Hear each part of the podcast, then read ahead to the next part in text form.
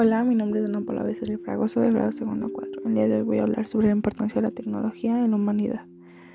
La tecnología ha aportado grandes beneficios a la humanidad. Su papel principal es crear el mejoramiento de herramientas y accesorios que han sido útiles para simplificar el ahorro de tiempo y el esfuerzo de trabajo, como los medios de transporte, así como los automóviles, aviones, etc han sido gran beneficio también para nuestras necesidades y para tener una vida más cómoda. En nuestra salud ha sido un papel importante la tecnología, por ejemplo, gracias a la intervención de las vacunas, hoy podemos tener una vida más saludable.